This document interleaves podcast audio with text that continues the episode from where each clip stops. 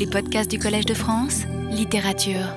Donc, euh, au cours de la dernière séance, nous avons été amenés, d'une part, à souligner l'enjeu collectif de la quête individuelle dans les romans du Graal, et d'une façon générale dans le roman médiéval, à partir d'une belle idée euh, de Thomas Pavel, euh, qu'il suggère, plus qu'il l'expose dans le détail, mais qu'il suggère avec beaucoup de, euh, de force et d'intelligence dans la pensée du roman.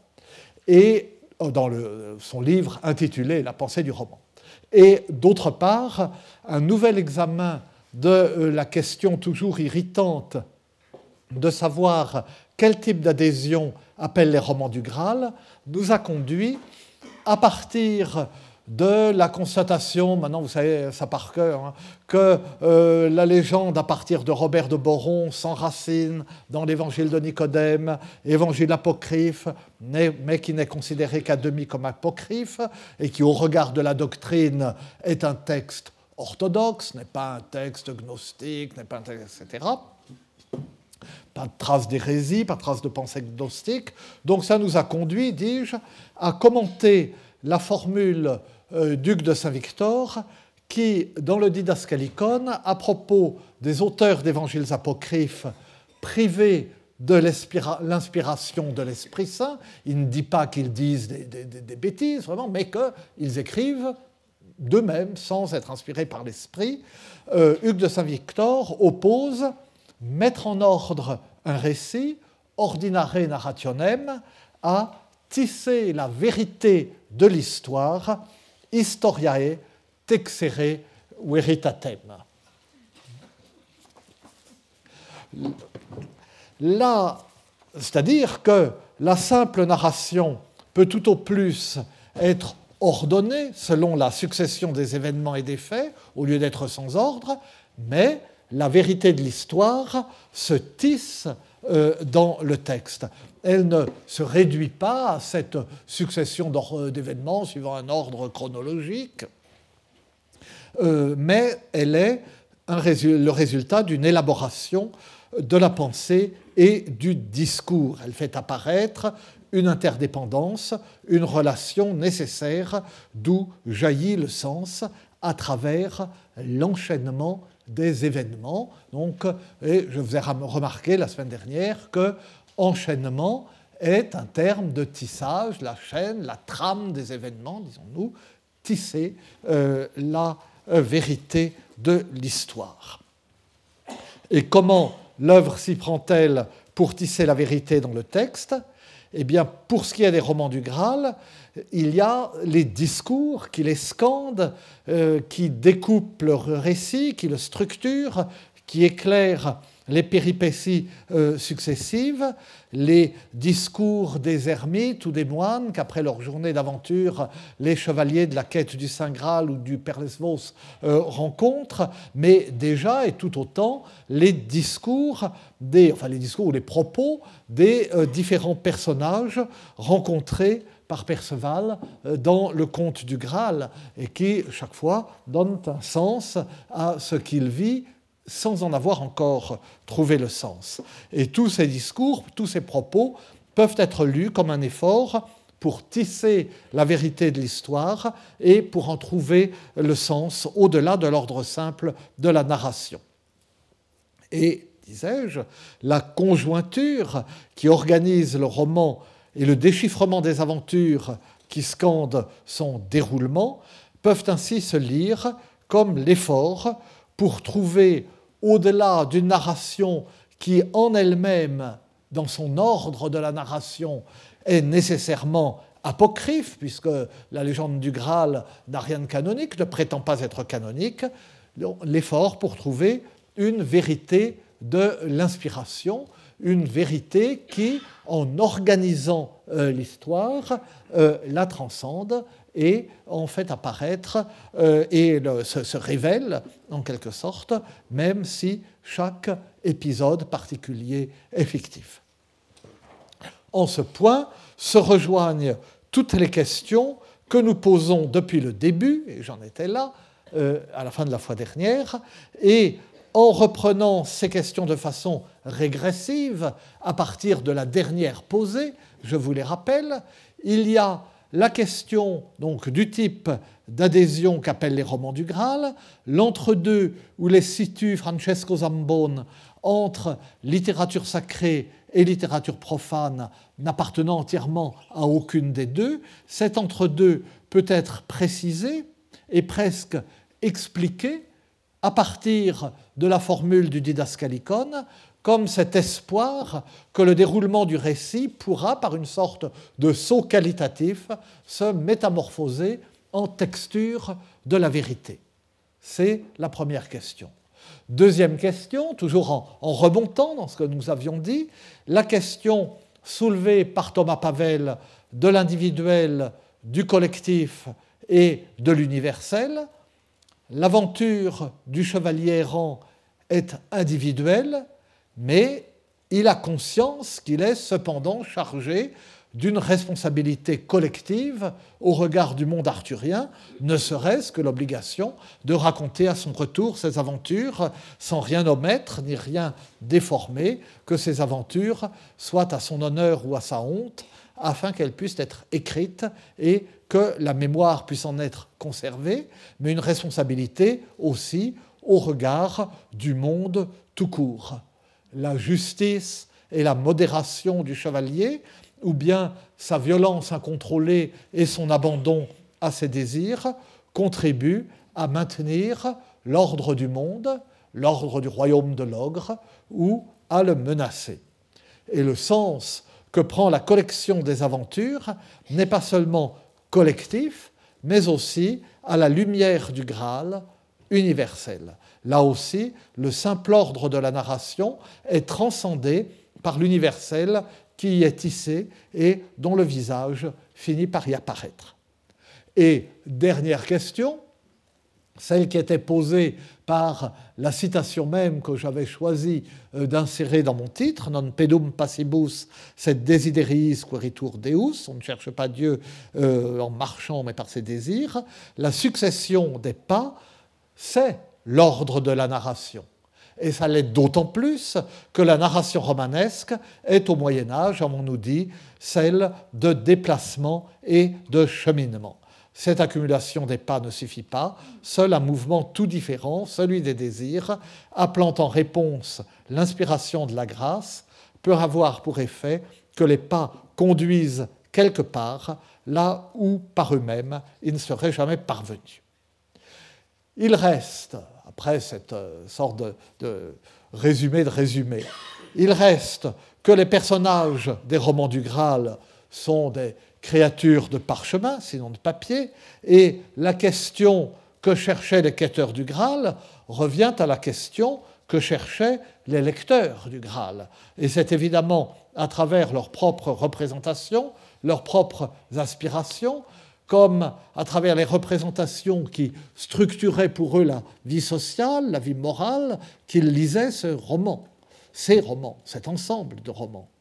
Et en particulier à travers deux d'entre elles, deux de ces représentations euh, structurantes à l'époque de l'esprit et de la vision de la société, deux d'entre elles qu'ils retrouvaient dans l'itinéraire des chevaliers errants, et même dans cette expression de chevalier errant, cette expression et cette image littéraire née avec Chrétien III, celle de l'homo viator, bien que non pedum passibus, etc., l'homo viator, l'homme qui chemine euh, à travers cette vie, qui est un, un chemin, et celle du Miles Christi, du chevalier du Christ, qui paraît exalté par les romans du Graal et qui ne l'est peut-être pas dans le sens qu'on croit, ni, comme, ni dans la façon qu'on croit. Et ce sont ces deux figures que je vais à présent examiner. C'est à travers elles que euh, je vais maintenant euh, poser le regard sur ces romans.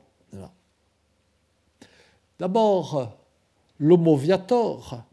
Comment les quêteurs du Graal n'auraient-ils pas été rapprochés des pèlerins, puisque, comme des pèlerins, ils étaient en chemin, les romans les montrent en chemin, vers un lieu et vers une relique qui leur apporterait la grâce. Comme le pèlerinage, pratique fondamentale de la spiritualité médiévale, image constante de l'homme en ce monde, comment le pèlerinage ne se serait-il pas profilé sur l'horizon de la quête? Et comment serait-il autrement puisque la quête invite aussi bien à la conversion qu'au cheminement? Plus, ne cessons-nous de dire, à la conversion qu'au cheminement. Lancelot peut courir tout le, monde entier.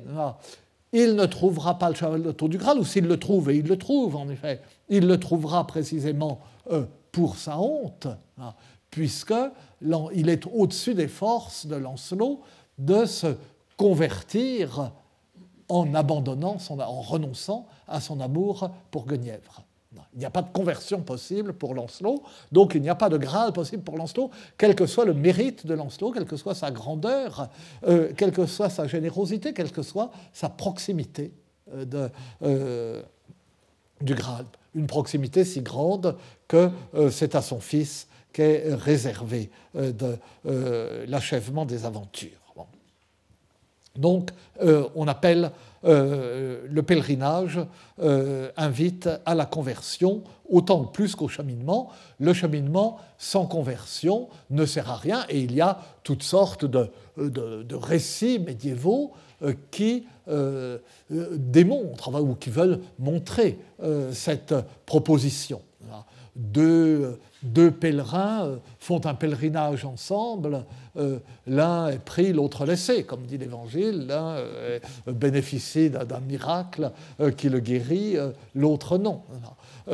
Une, une, femme fait un pèlerinage et ce pèlerinage ne lui sert de rien jusqu'au moment où, sur le chemin du retour, déçue, amère, etc., euh, elle est touchée par la grâce, et à ce moment-là, et par le repentir, et par la conversion, et à ce moment-là, alors qu'elle est déjà partie, alors qu'elle est déjà loin, alors qu'elle tourne le dos au lieu du pèlerinage, eh bien, elle en reçoit à la fois la guérison et la grâce euh, qu'elle attendait. Donc chacun sait l'importance que revêt au Moyen Âge cette notion de conversion, non pas au sens moderne du mot, la conversion euh, à une religion ou à une autre religion que mais le mouvement qui tourne vers Dieu, le sens de euh, convertir, de conversion, qui ramène à lui l'âme que euh, le péché ou les soucis du monde avaient détourné de lui ou qui avait simplement oublié de se tourner vers lui cette euh, conversion qui est au centre hein, euh, de, la, pensée chrétienne, puisque dès le début, c'est à elle euh, qu'invite Jean-Baptiste pour préparer les chemins du Seigneur. Il ne peut y avoir la venue du Christ après Jean-Baptiste que après cet appel à la conversion. Et cette conversion à laquelle le monde médiéval était enfin, habitué à penser année après année par le, retour et le déroulement de l'année liturgique, puisque c'était sur, euh, c'est d'ailleurs toujours, je pense, sur l'appel à la conversion que s'ouvrait la liturgie du mercredi des cendres, c'est-à-dire au moment où commence, euh, où on entre dans le carême, et on doit rentrer, entrer en soi-même et euh, faire pénitence pour se préparer à la célébration de la, de la passion et de la résurrection, le premier texte que dans le premier office du carême on entendait, c'était euh, le prophète Joël de 12, Convertimini ad me in toto corde vestro, in et in fletu et in plantu, et scindite corda vestra et non vestimenta vestra. Convertissez-vous à moi de tout votre cœur dans le jeûne, dans les pleurs et les plaintes, et déchirez vos cœurs et non vos vêtements, cette euh, invitation à ne pas avoir euh, une, euh, une, conversion de façade, une pénitence extérieure, une pénitence qui se voit et qui reçoit d'elle-même sa sa récompense, mais une pénitence extérieure. Bon. C'est une, une pénitence intérieure. C'est une formulation importante que l'Église n'a pas placée par hasard à l'entrée du carême.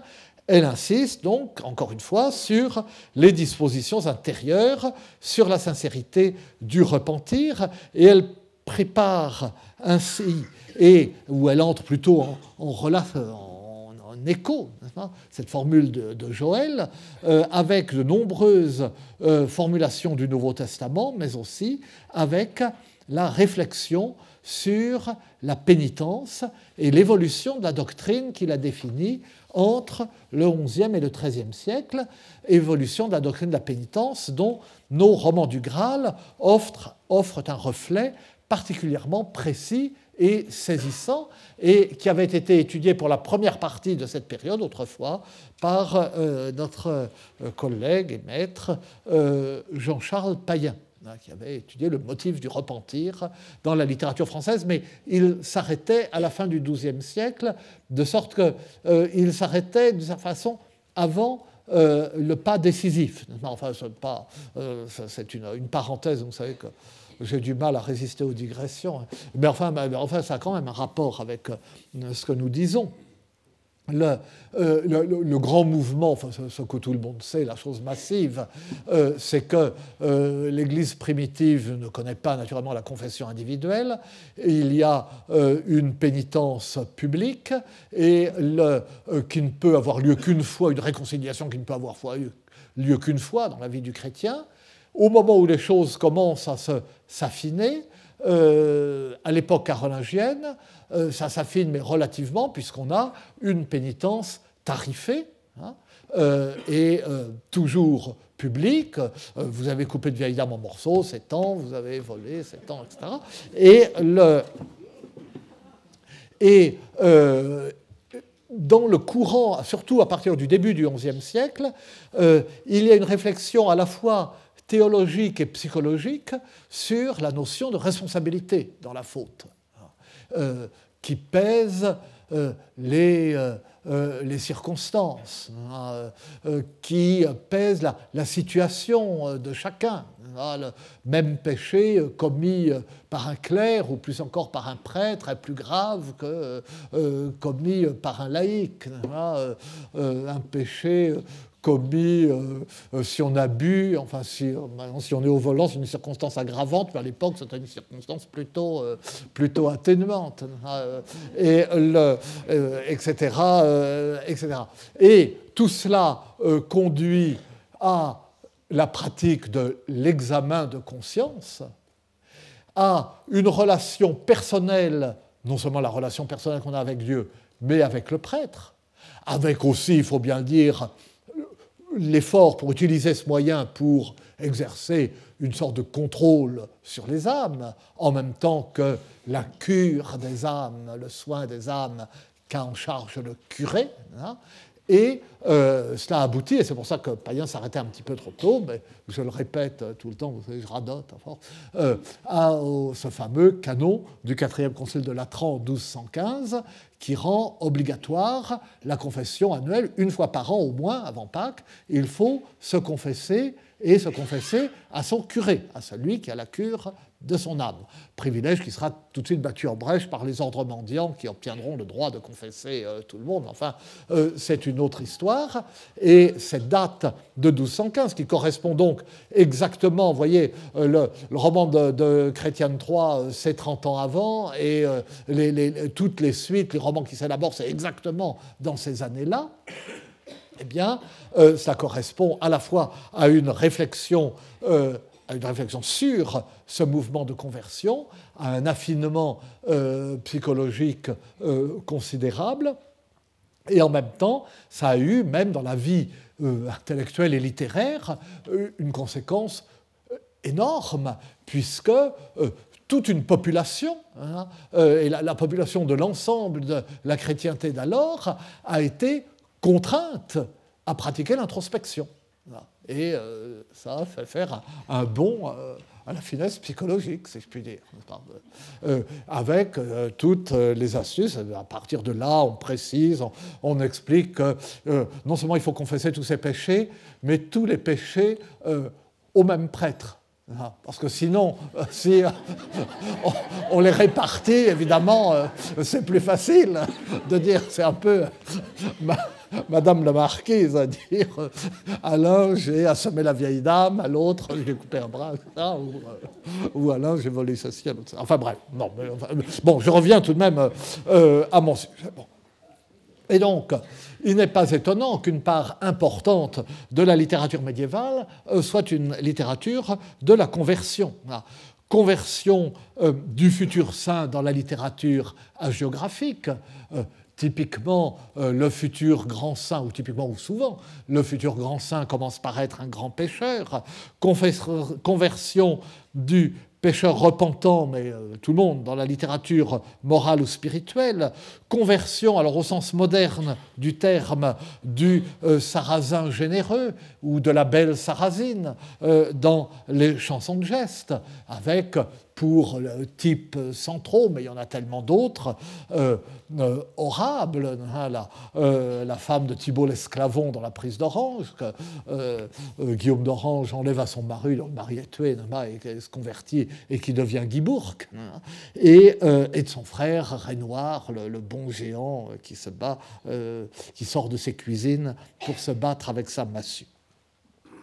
Mais aussi conversion plus générale de celui qui, dans tous les domaines, a la révélation de sa propre vérité et trouve soudainement ou laborieusement sa voie, même si ce n'est pas dans un sens strictement religieux. Et en ce sens, même euh, le roman d'aventure et d'amour, qui est depuis Chrétien, nous l'avons dit, un roman de la découverte de soi-même, depuis Chrétien de Troyes, repose sur une forme de conversion il y a une forme de conversion euh, d'Érec euh, découvrant euh, cet équilibre entre les, devoirs du mariage et les, devoirs du chevalier. Il y a une conversion divine et il y a même une forme d'apprentissage de, de Lancelot. Du modèle profane au modèle religieux, de Lancelot précisément à Galahad, la continuité l'emporte sur la rupture à ceci près que, euh, paradoxalement, Galahad n'a pas besoin de conversion. Et il est des deux personnages, du père et du fils, celui qui lui est le plus étranger. Lancelot, ce qui rend le personnage de Lancelot si touchant et d'une certaine façon si admirable, c'est que euh, Lancelot est toujours au bord de cette conversion et qu'il l'appelle de ses voeux. Et euh, en même temps, c'est trop pour lui. Et en même temps, c'est sa grandeur, parce que cette conversion serait une forme d'infidélité euh, à Guenièvre. D'une certaine façon, il préfère cette fidélité-là euh, à son salut ou à l'accomplissement euh, du salut. Hein, rappelez-vous la formule de l'ermite, que j'avais déjà citée dans le haut livre du Graal, dans Perlesvaux. Euh, si vous étiez en autre tel, désiriez, si vous aviez autant de désir de voir le Graal que vous en avez de voir la reine, vous l'auriez déjà vu. Et voilà, il ne sait pas comment. La conversion, c'est ça. Ce n'est pas de courir le monde. S'il se convertit, il verra le Graal. Ce n'est pas difficile il faut se, euh, euh, euh, convertir. Mais alors, lui, Galahad, n'a pas besoin de se convertir. Il entre en scène, sortant de son couvent, si je puis dire, où il a été élevé, parfait. Parfait il est, parfait il reste. Il est tellement parfait qu'il n'est même pas en but à la tentation. Cette tentation qui poussait trop loin euh, est à la limite du péché, comme Perceval qui, devant le diable déguisé en jolie femme dans l'île, euh, c'était limite. Ah, mais euh, c'était bon, il a résisté à la tentation, mais tellement au dernier moment que Galahad, non, pas du tout. Il n'y en a rien. De sorte que euh, euh, d'une certaine façon, est le seul euh, qui ne se convertit pas, pas comme, comme Agnan dans le petit Nicolas, pas Chacun peut mieux faire. Le seul qui ne pouvait pas mieux faire, c'était Agnan. Ah, eh ben, Galahad ne peut pas mieux faire, il peut se convertir. Ah, mais du coup, ce héros qui est le grand héros de la quête du Graal, le héros principal, le vainqueur, a-t-il besoin lui-même de ce pèlerinage qu'est la quête du Graal? Alors la question, elle est idiote, peut-être, mais elle n'est peut-être aussi, nous verrons euh, pas tant cela. Parce que la conversion, encore une fois, se dit dans les termes du cheminement. Et l'ambiguïté est là. Rien ne sert de cheminer, il faut se convertir. Mais pour exprimer la conversion, comme dans ces termes que nous avons relevés chez saint Augustin, euh, euh, accéder à Dieu, régresser, s'éloigner de Dieu, c'est toujours en termes d'espace. Ça se dit dans les termes du cheminement.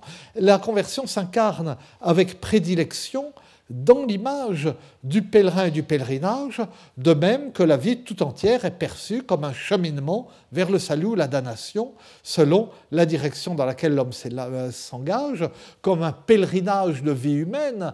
Et quand euh, Guillaume de Digulville, au début du XIVe siècle, appelle son poème euh, Le pèlerinage de vie humaine, hein, il a de la chance qu'à l'époque, il n'y ait pas eu de marque déposée, tellement ça s'imposait, hein, tellement c'est un titre qui, va de soi, le pèlerinage de vie humaine. De même que l'image de l'homo viator s'impose à tous, de même que, comme je le disais la dernière fois, euh, le euh, nudus nudum Christum sequi, suivre nu le Christ nu, mot d'ordre des réformes monastiques successives, implique par ce verbe sequi un mouvement, un arrachement, un départ l'application de euh, venez à ma suite et laissant tout, ils le suivirent à la fin du XIIe ou au début du XIIIe siècle, on trouve dans un texte qui s'appelle, qu'on appelle, enfin que nous appelons nous, le premier commentaire français des psaumes. C'est le moment où on commence à avoir euh, en assez grand nombre des traductions de la Bible, soit systématiques, soit de livres particuliers de la Bible. La euh, prétendue interdiction de lire la Bible en langue vulgaire, etc. Euh, ça, c'est un effet de contre-réforme, c'est en effet de la réforme tridentine. Mais euh, jusqu'à la fin du Moyen Âge, on trouve que plus les gens lisent la Bible, mieux c'est, et on la traduit euh, autant qu'on veut. Donc on a là, à la charnière du XIIe et du XIIIe siècle, ce premier commentaire français des psaumes qui est, comme ça se faisait généralement, il y avait peu de traductions pures et simples, nues, si vous voulez. Les traductions sont généralement glosées, sont à la fois traductions et commentaires, ce qui est le cas. Et euh, on lit à propos du euh, verset 4 euh, du psaume 40 cette invitation adressée à chacun à ne pas prendre la route pour sa patrie, l'auberge pour sa maison, ne pas prendre viam pro patria, stabulum, l'étable ou l'auberge, pro domo. Et le commentaire dit ceci, vous le, euh, montrer, enfin bon, c'est pas absolument nécessaire, mais enfin c'est un texte qui est tout de même euh, un texte qui est pas mal. Euh, c'est dans le bon sens cette fois-ci. Et donc, Dieu, dit le, commentaire, envoie aux chrétiens des tribulations pour lui apprendre à lever le cœur haut à ces choses qui ne faillent, qui ne manquent pas, hein, qu'il ne, afin qu'il ne reste pas, qu'il ne remègne en le voie de son pèlerinage, mais vuest du verbe qu'il aille délivrement, qu'il aille euh, bien vite d'un seul élan dans son pays, et qu'il n'aime pas viam pro patria stabulum pro domo, n'aime mieux plus la voie que le pays, l'étable que la maison. Enfin, le voie que le pays, l'étape que la maison, parce que c'est un texte avec des traits euh, picards qui euh, emploie le, masculin pour le féminin. Mais il y a plus. D'un côté, comme euh, le dit Jean-René Valette, que nous avons écouté avec tant de plaisir et de profit la dernière fois, et dans cette formule que j'ai déjà citée, la narration est la structure d'intelligibilité fondamentale du christianisme. De l'autre, et encore une fois, la narration romanesque médiévale tente à se confondre avec le déplacement et à considérer que le récit n'avance que si les personnages le font aussi. Principe de l'aventure et du chevalier errant. Et ainsi, la littérature narrative tout entière tente à se présenter comme le récit d'un voyage au cours duquel, mais je l'ai dit tant de fois, le personnage change intérieurement à mesure qu'il change de lieu, et dans la mesure où il change de lieu, et il accompagne son déplacement d'une mutation, qui est un terme synonyme, bien que plus neutre, de celui de conversion. Donc toute cette littérature est, au moins métaphoriquement, le récit d'un pèlerinage. Et en même temps, donc la conversion, le pèlerinage ne vaut que par la conversion. Le pèlerinage est euh, essentielle. Il ne faut pas oublier que la vie elle-même est un pèlerinage où on n'est euh, jamais euh, chez soi. Les romans, toute narration Moyen Âge appelle un déplacement. Donc, toute entière, cette littérature est au moins métaphoriquement le récit d'un pèlerinage. Et pourtant, on peut se demander si le pèlerinage est au Moyen Âge aussi valorisé qu'on croit. Ou plutôt, qu'est-ce qu'on appelle un pèlerinage Si on regarde là, le passage que je viens de citer, là, du premier commentaire français des psaumes, le chrétien y est invité à ne pas s'attarder en chemin pendant son pèlerinage sur terre, mais au contraire à se rappeler sans cesse qu'il n'est pas chez lui et à aspirer à sa vraie patrie. Ce qui caractérise le pèlerin, ce qui rend l'état de pèlerin méritoire, ce qui en fait l'image et plus encore la réalité même de la situation de l'homme dans ce monde. Ce n'est pas le cheminement, ce n'est pas le déplacement, c'est le fait d'être un étranger là où il est. Et d'ailleurs, c'est cela le sens du mot pérégrinus. Le pérégrinus qui a donné pèlerin, avant de vouloir dire celui qui est en route, qui voyage, désigne un étranger et généralement un étranger installé, fixé dans le pays où il est étranger.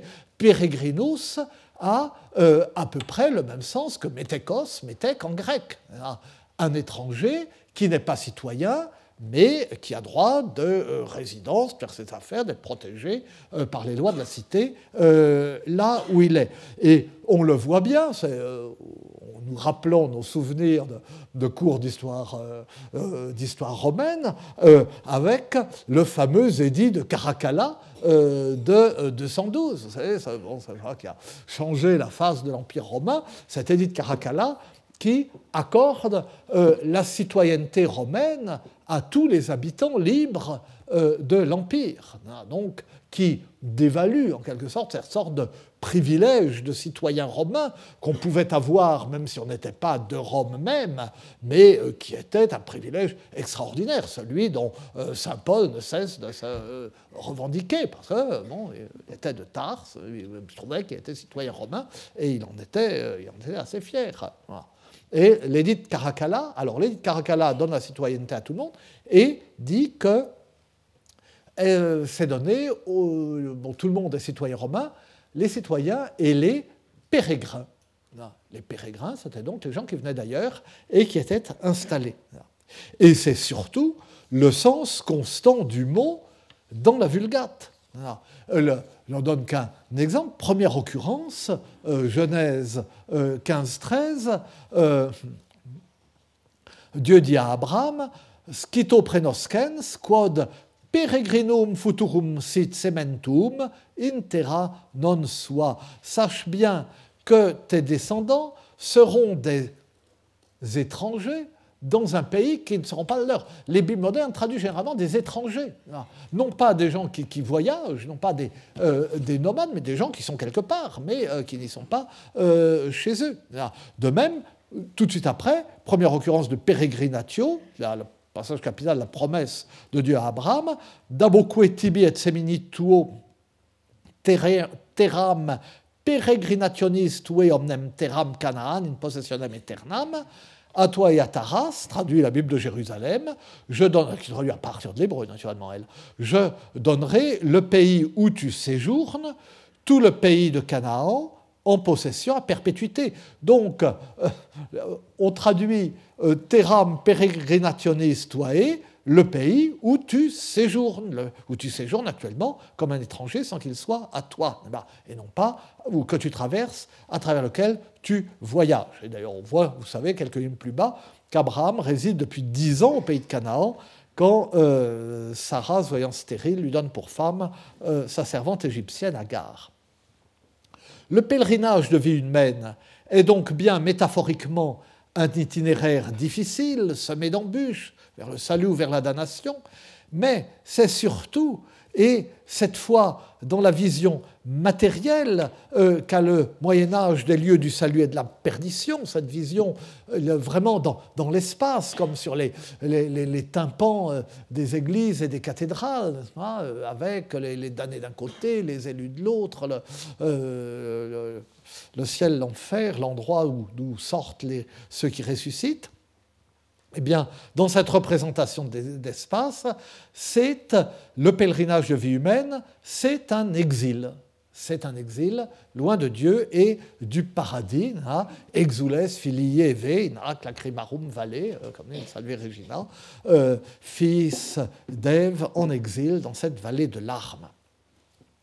On a là comme une expression concrète de l'opposition entre le lieu de la ressemblance et le lieu de la dissemblance que nous avions commenté, dont nous avons vu que, euh, à partir de saint Augustin, Jean-René Valette a tellement raison de lui accorder une grande importance au regard des romans euh, du Graal.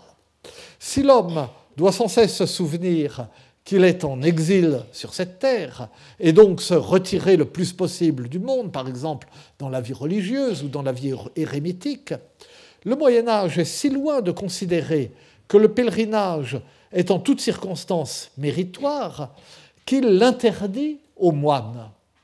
Il l'interdit, en somme, à ceux qui ont choisi, ou qui ont choisi pardon, de passer leur vie entière comme des pérégrines sur cette terre, qui ont choisi de vivre en ce monde comme s'ils étaient étrangers à ce monde.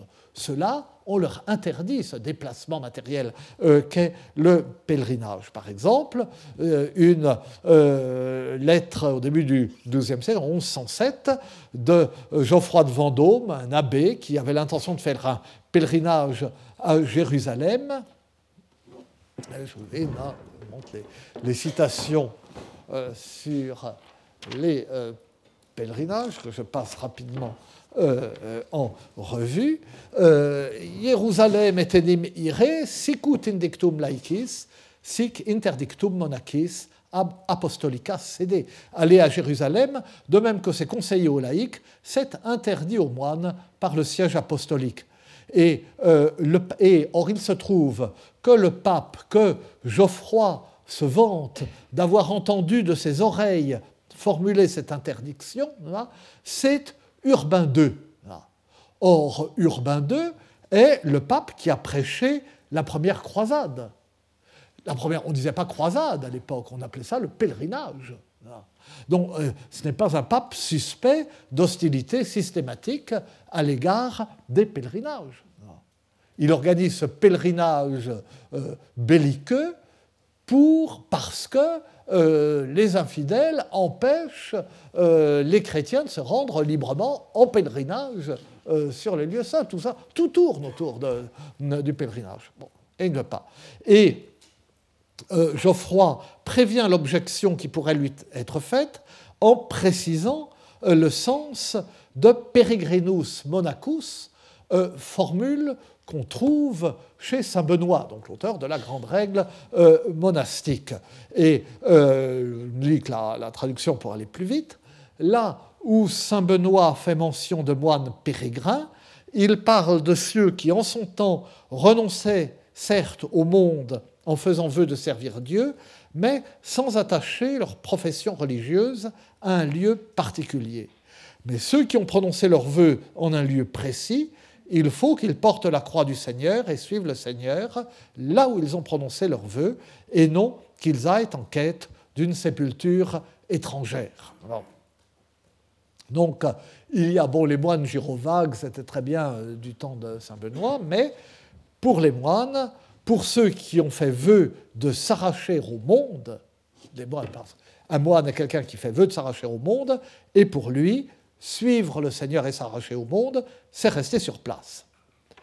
Et d'ailleurs, Nul ne se dissimule les dangers que présentent les pèlerinages pour l'âme des laïcs eux-mêmes. Les textes en sont pleins. Ah, danger de dépenser un argent qui serait mieux employé en aumône, danger de euh, laisser la curiosité ou la vanité l'emporter euh, sur les préoccupations euh, spirituelles, danger de tout temps.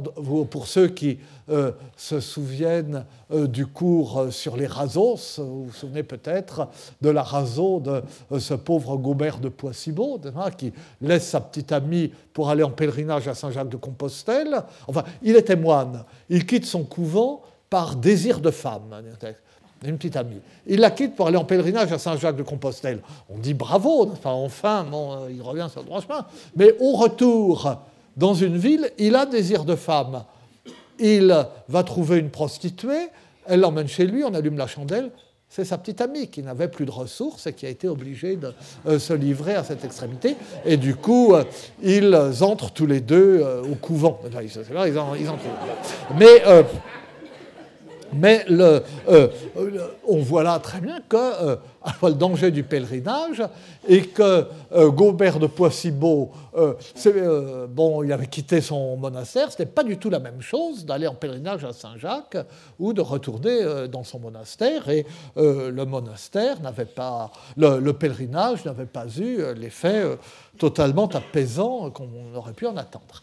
Et, puis il y a et puis il y a cette tentation de de, curiosité et de vanité sur laquelle insiste euh, Honorius euh, Augusto Dunensis dans l'Elucidarium, donc cette sorte de, digest euh, pour de ce que, du, minimum que doit connaître un curé en théologie, en morale, etc., et qui ensuite a servi d'ouvrage, surtout dans cette traduction, ça a été traduit dans toutes les langues, de traité à l'usage des laïcs. Donc c'est aussi un texte, un texte du XIIe siècle. Euh, alors c'est un dialogue entre le disciple et le maître. Discipulus prodest, hierosolimam petere, autalia sacra loca invisere, euh, magister. Melius est pecuniam cumque iturisunt in pauperes expendere. Si qui vero propter curiositatem vel laudem ad sacra loca discurrunt, hoc in mercede recipiunt quod amena loca, od decora edificia viderunt, ou lautem, quam amaverunt. Est-il profitable d'aller à Jérusalem ou de visiter d'autres lieux saints demande le disciple. Le maître, il vaut mieux donner aux pauvres l'argent destiné au voyage. Si on va au lieu saint par curiosité ou gloriole, la seule récompense qu'on en retire, c'est d'avoir vu des lieux plaisants ou de beaux édifices où c'est la gloire recherchée. Danger plus concret encore, mais euh, Gobert de Poissibot nous y amenait, des tentations euh, et des occasions rencontrées ou suscitées auxquelles d'innombrables textes appliquent leurs verve satiriques, souvent grivoises, à commencer par euh, le roman de la Rose dans le discours du jaloux, Chaucer dans les Canterbury Tales à plusieurs reprises, dans le texte misogyne que sont les Lamentations de Mathéolus, dans l'autre texte misogyne plus tard que sont les 15 lois de mariage, etc.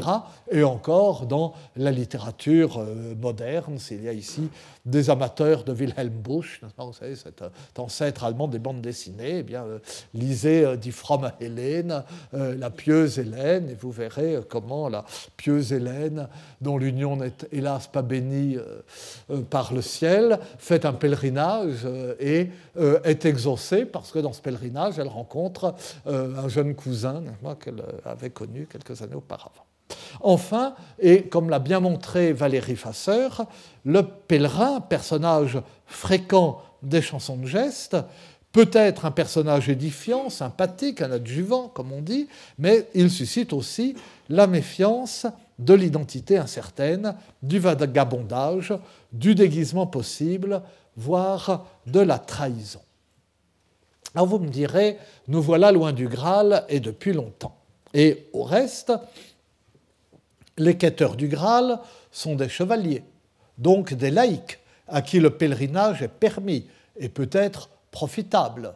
Aucun euh, des ermites ou des moines qui rencontrent en chemin ne dit je vais venir avec vous et quêter le Graal. Bon. Et puis, De même que dans le roman médiéval, la progression de l'intrigue et le cheminement intérieur du héros se confondent avec son cheminement matériel et physique, de même, le statut de l'homo viator peut tout de même s'incarner dans le récit d'un déplacement. Tout roman médiéval est un pèlerinage de vie humaine et le, euh, euh, alors vous me direz, le, le, pèlerinage de vie humaine de Guillaume de Digulville, l'ouvrage qui porte ce titre, est un roman allégorique. Mais il y a des modalités et des degrés de l'allégorie, comme euh, Armand Strubel, que nous entendrons la semaine prochaine, l'a montré précisément à propos des romans du Graal. Et puis, d'une façon générale, indépendamment même du roman euh, médiéval, volontiers allégorique, euh, indépendamment des romans du Graal, le roman le plus réaliste est une métaphorisation du réel. Pas? Et que dire alors des romans du Graal? Comment renoncer à voir dans la quête du Graal une idéalisation chevaleresque et romanesque du pèlerinage? Oui, mais comment situer cela au regard des véritables pèlerinages que l'on trouve dans les mêmes romans Car il y en a. Et si la question vaut d'être posée, ce n'est pas seulement parce que euh, les, quêtes du Graal, selon les différents romans, ressemblent à des pèlerinages, mais n'en sont pas vraiment, euh, en sont dans une certaine mesure, mais ceci, mais cela.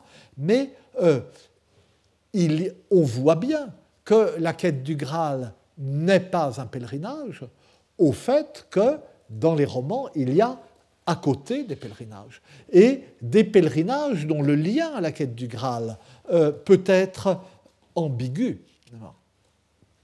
Et j'en vais euh, en examiner deux exemples euh, qui sont peut-être les plus célèbres. Euh, des chevaliers et des dames imités par Perceval le vendredi saint, pèlerinage à l'ermitage de l'oncle ermite dans le conte du Graal de Chrétien de Troyes, tout en reconnaissant que ce n'est qu'à demi un pèlerinage, mais il en a cependant les traits essentiels. Et euh, ensuite, mais alors là, c'est au contraire la relation avec la quête du Graal qui est plus ambiguë, euh, le pèlerinage euh, du roi Arthur à la chapelle Saint-Augustin au début du au livre du Graal, Perlesvos. Dans le conte du Graal, comme vous le savez, euh, le roman, après avoir quitté Perceval pour suivre longuement les aventures de Gauvin, revient à lui une dernière fois en annonçant, quand il le quitte à nouveau, euh, qu'il se passera longtemps euh, avant qu'il en reparle. Mais il s'interrompt 3000 vers plus loin, longtemps après. Les, autres, romans de Chrétien Troyes, en tout, euh, ont 4000, 5000 vers, quelque chose comme ça. Et euh, il s'interrompt 3000 vers plus loin. Euh, donc au bout de... Là, le passage dont je vous parle est au vers 6000, un peu après le vers 6000, et au vers 9000 et quelques, on s'interrompt sans avoir retrouvé Perceval. Cet épisode, qui est la, rencontre de euh, Perceval et de son oncle Hermite pourrait être bref. Or, il occupe 300 euh, vers alors qu'il ne se passe presque rien. Et ce qui se passe, c'est un pèlerinage, mais un pèlerinage tout proche, un pèlerinage où la conversion compte plus que le cheminement. Le cheminement est tellement insignifiant qu'on le fait euh, à pied en, très très peu de temps. Et euh, en fait, euh, un pèlerinage qui s'oppose à la quête dans, dans laquelle s'est lancé Perceval. Alors j'ai commis une, une, erreur, une étourderie dont je suis coutumier, c'est que je voulais distribuer euh, des photocopies du passage parce que c'est trop long euh, pour euh, que nous utilisions des transparents et mon commentaire passera de l'un à l'autre. Et naturellement, je les ai oubliés, de sorte que je commence à commenter et comme toujours. Enfin, je m'enfonce de plus en plus. Hein. Euh, je euh, reprendrai euh, au début de la prochaine séance. Donc, le poète revient à Perceval. Encore une fois, il l'a quitté longuement pour suivre Gauvin. Vous savez, Perceval a retrouvé la cour du roi Arthur qui s'était mise en route pour le retrouver. Euh, lui-même. Euh, c'est l'épisode des gouttes de sang sur la neige. Euh, tout le monde lui fait fête. À ce moment-là, le lendemain arrive la demoiselle hideuse qui le maudit parce qu'il n'a pas posé la question au château du Graal.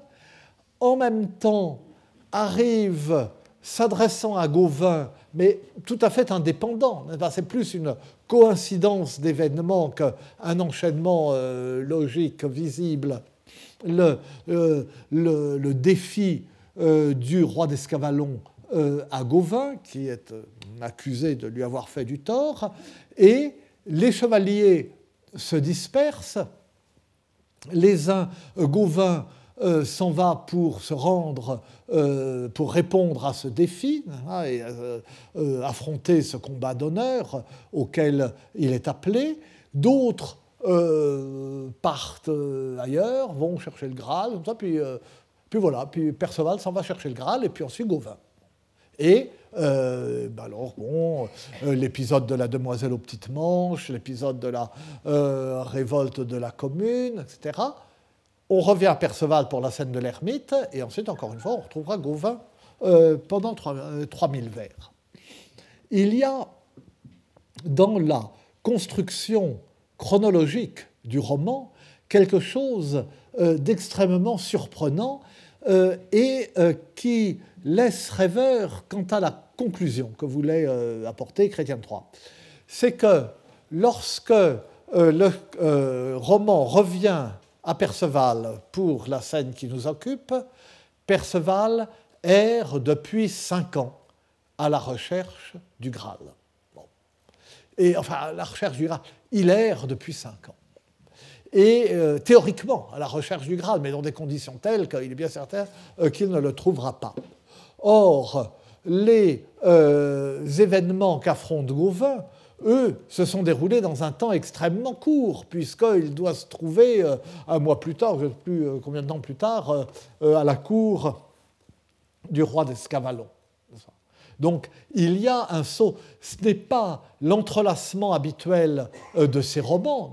Pendant que tel personnage fait ceci, tel personnage faisait cela, et puis il se trouve au carrefour suivant. Euh, C'est une projection dans l'avenir considérable de, euh, de cinq ans. Et nous ne saurons jamais comment cet espace de temps devait être comblé à la fin. Donc brusquement, nous sommes cinq ans plus tard, il y a cette scène, donc euh, euh, Perceval auprès de son oncle ermite, et puis on revient à Gauvin, c'est-à-dire que, mais sans que le roman le dise en ses propres termes, on revient cinq ans en arrière.